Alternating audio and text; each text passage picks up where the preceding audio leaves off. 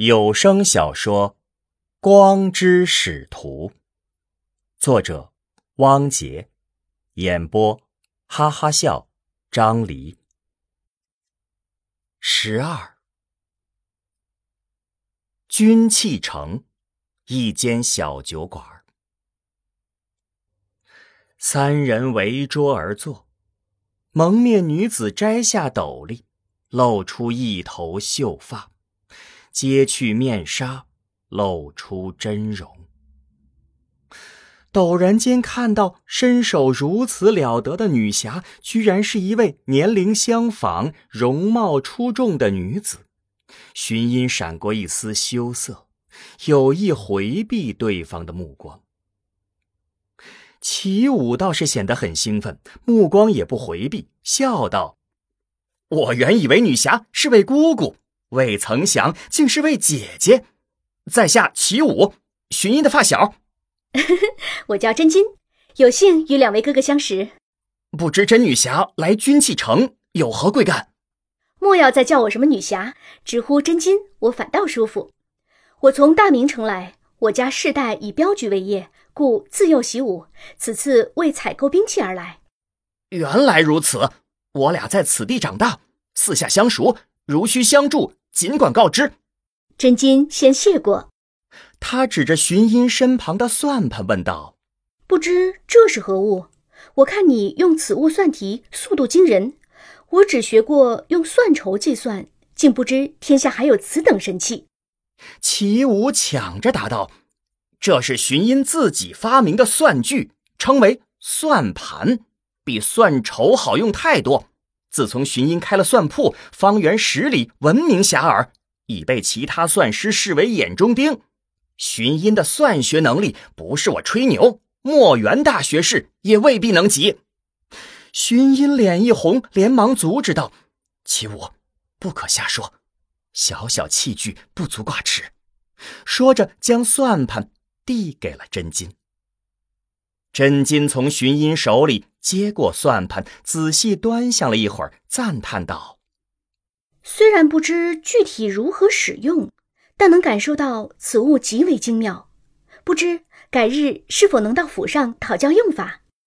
寻音红着脸道：“寻音荣幸之至，随时恭候真金姑娘。”齐武倒了三杯酒，拿起一杯道。真金姑娘，干！三人举杯共饮，相谈甚欢。不知不觉，天色渐暗，夜色中的军器城亮起了点点灯火。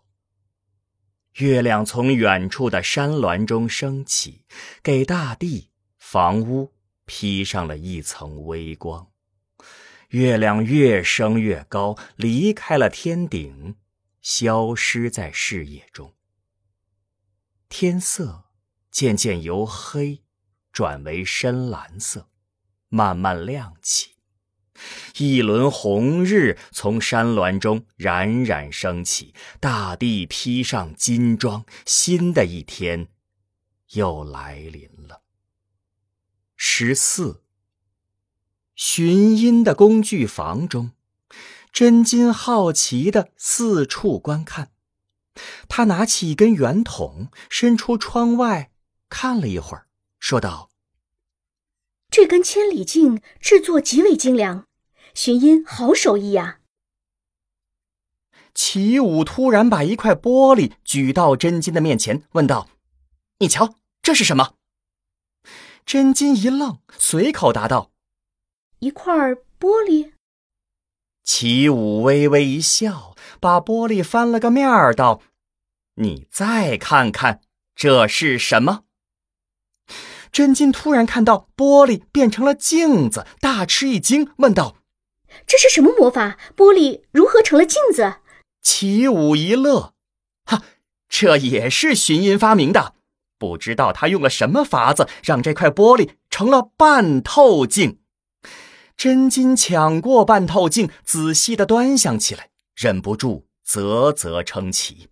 他放下镜子，目光被房间角落中一个巨大的轮子吸引。真金走了过去，指着问道：“不知这又是何物？”寻音腼腆的答道：“这个叫齿轮。”说完，他摇起了手柄，齿轮开始转动。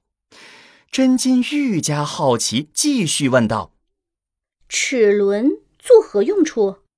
寻音正要回答，齐武突然抢着道：“这是用来搅拌的。”齐武给寻音连使眼色，示意他不可道出实情。哪知寻音不理会齐武，答道：“齐武。”何必瞒着真金姑娘呢？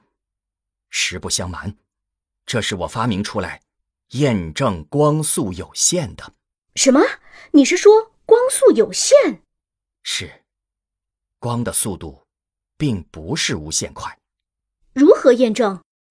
等到天黑，你可以亲自验证。十五。黑夜中，真金。在半透镜的后面凝神观察，脸上露出惊讶之色。齐武道：“怎样？你相信了吗？”若非亲眼所见，实难相信。如若传到大明城，必会轰动天下呀！寻音显得有些兴奋，连连点头道：“不知真金姑娘是否识得墨园大学士？我想前往大明城，给他。”当面演示。齐武道：“寻音，不可冲动，忘了你父亲的嘱咐了吗？”荀音突然激动了起来，高声道：“我莫国以求知立国，以好学为荣。我以为真理大于国本，为何不可传播真理？墨元大学士想必也是热爱真理之人。”齐武有些意外，没料到荀音会如此激动。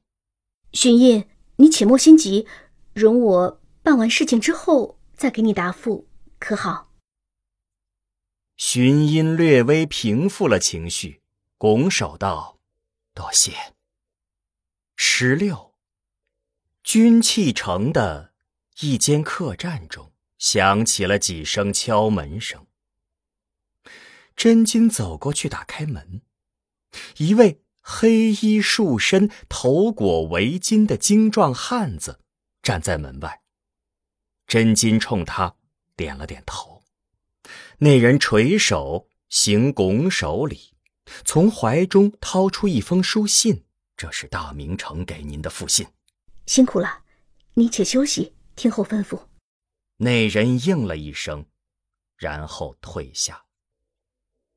真金关上门，展开书信，读了起来。读完信件，真金起身走到窗边，推开窗户，月光洒进屋内。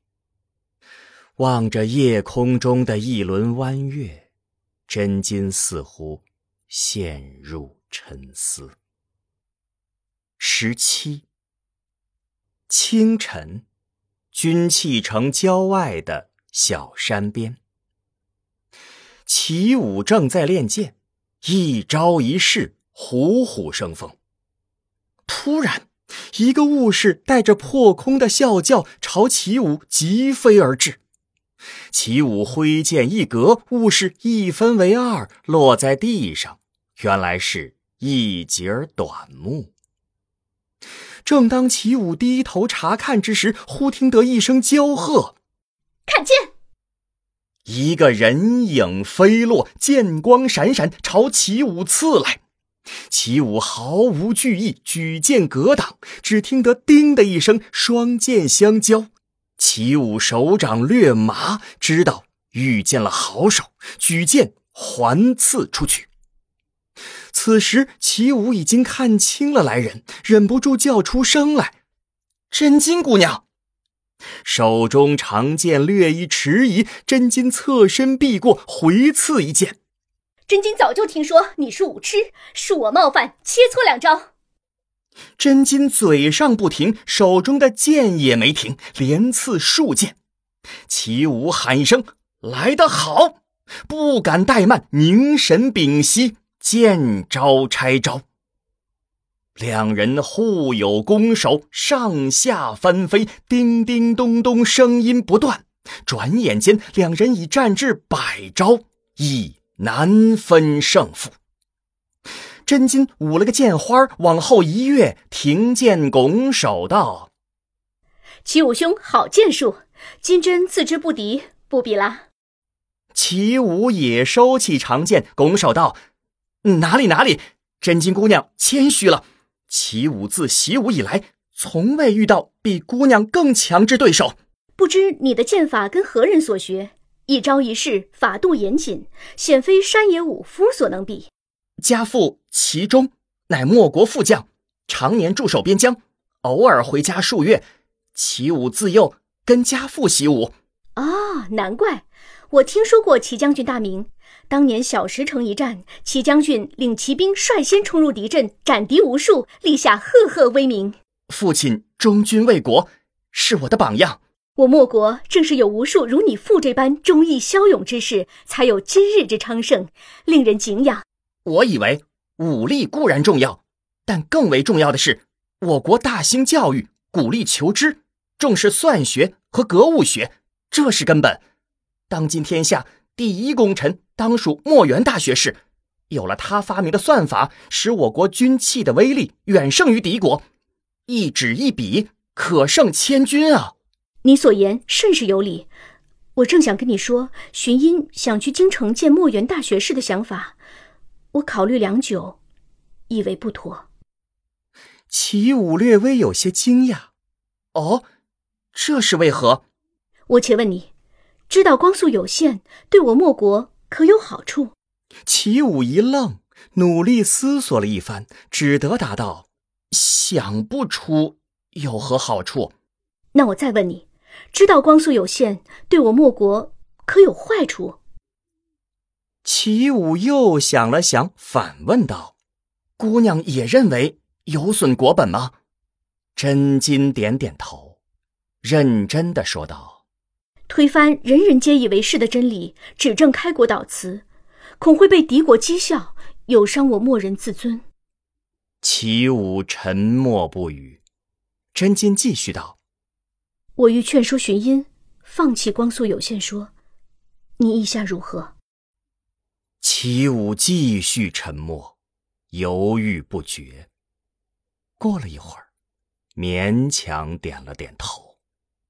十八，军器城寻音家门口的空地上，地面竖着一架巨大的齿轮，寻音正在认真的把一块较大的半透镜固定在一只千里镜的物镜端。然后他把千里镜架在了齿轮后面，半蹲下来，把眼睛凑到目镜处，仔细的观察起来。忽听得齐武喊道：“寻音！”寻音抬起头，看到齐武和真金走了过来，他大喜道：“你们来的正好，我给你们看我改进后的装置，加了这台千里镜后，清楚多了。”真金和齐武走到千里镜前，仔细看了起来，对寻音表示赞赏。寻音显得很兴奋，问道：“真金姑娘，我们何时启程去大明城啊？”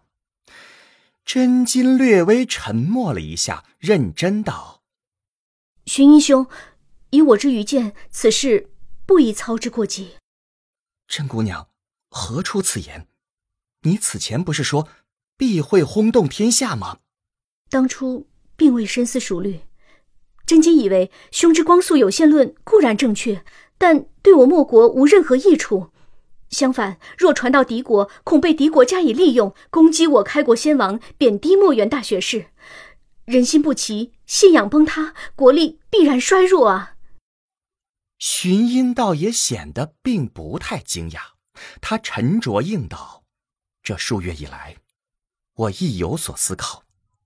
荀音以为，所谓信仰崩塌、损伤国力之说，乃目光短浅也。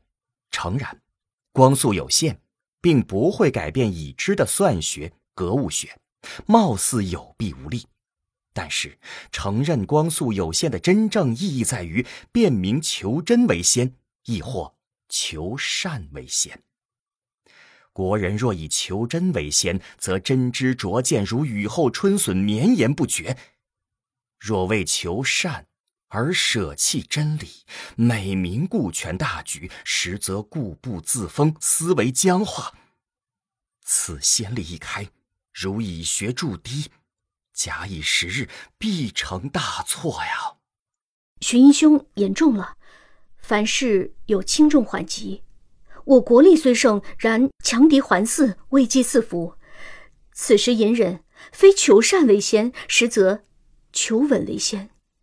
王权稳固，思想统一，强国强军才是上策。荀英不敢苟同，此种稳定，犹如流沙建屋。根基有误，屋越高，则倾覆越巨，夯实根基才是上策。此时真金已显得有些气急，嗔怒道：“荀印，你太固执了，非要撞上南墙才肯回头吗？齐武，你以为呢？”齐武在一旁看着两人辩论，始终一言不发，表面平静，其实。心潮翻滚，思想斗争激烈。听到真金点了自己的名，齐武嗯了一声，但依旧不发一言。荀音也着急了，走上前拽着齐武道：“既然甄姑娘不愿陪我们前往都城，你我同去，可好？”齐武看了看荀音，又看了看怒气中的真金，叹了口气道。我此时有些心乱，容我回去先睡一觉，明日再议不迟。齐武说完，转身便走。荀音有些失望的看着齐武的背影，眉头紧锁，但表情依旧坚定。真金见齐武离去，也叹道：“明日再议不迟，我也去了。”说完便离去。只留下寻音一人站在原地，呆呆出神。身后突然传来寻音母亲的声音：“哎，两个孩子怎么说走就走了？我刚弄好饭菜，准备招待呢。”寻音转身问道：“母亲，饭要好吃，什么是最重要的？”寻音母亲一愣，答道。关键是米里不能掺沙子啊！是啊，千万不能掺进沙子。十九，齐武正急匆匆的回家，此时的他心乱如麻，忽而觉得真金有道理，忽而觉得寻音有道理，他只想一个人静一静，好好的。思索一番，刚走进家门，便觉得家中似乎有些热闹，来了不少人。齐武略微有些诧异，家中很少来客人的。齐武推开家门，大吃一惊，只见母亲正在痛哭，边上有几位军士垂手而立，默不作声。齐母冤氏听到推门声，便知是齐武回家，抬起满是泪痕的脸，喊了一声：“武儿，母亲，出什么事了？你父亲，他牺牲了。”宛如惊天霹雳，令齐武头晕目眩，不知所措。一时间。从小与父亲习武练剑的一幕幕情景，在齐武的脑中回荡，泪水如决堤的江水，奔涌而出。齐武对着边上的军士喊道：“我父是如何牺牲的？”一名军士道：“齐将军与大帅在出巡时，突遇到一队武艺高强。”不明身份的五人袭击，齐将军为保护大帅，以一敌多，拼死杀敌，斩杀数名敌人，不幸中箭，虽然击退敌军，保护了大帅，但齐将军回营后伤重不治。临终前，齐将军托我将这些遗物交给家人。齐将军为国捐躯，是大英雄。地上放着一个木箱，是齐中留给家人的遗物。齐武与母亲抱在一起，痛哭失声。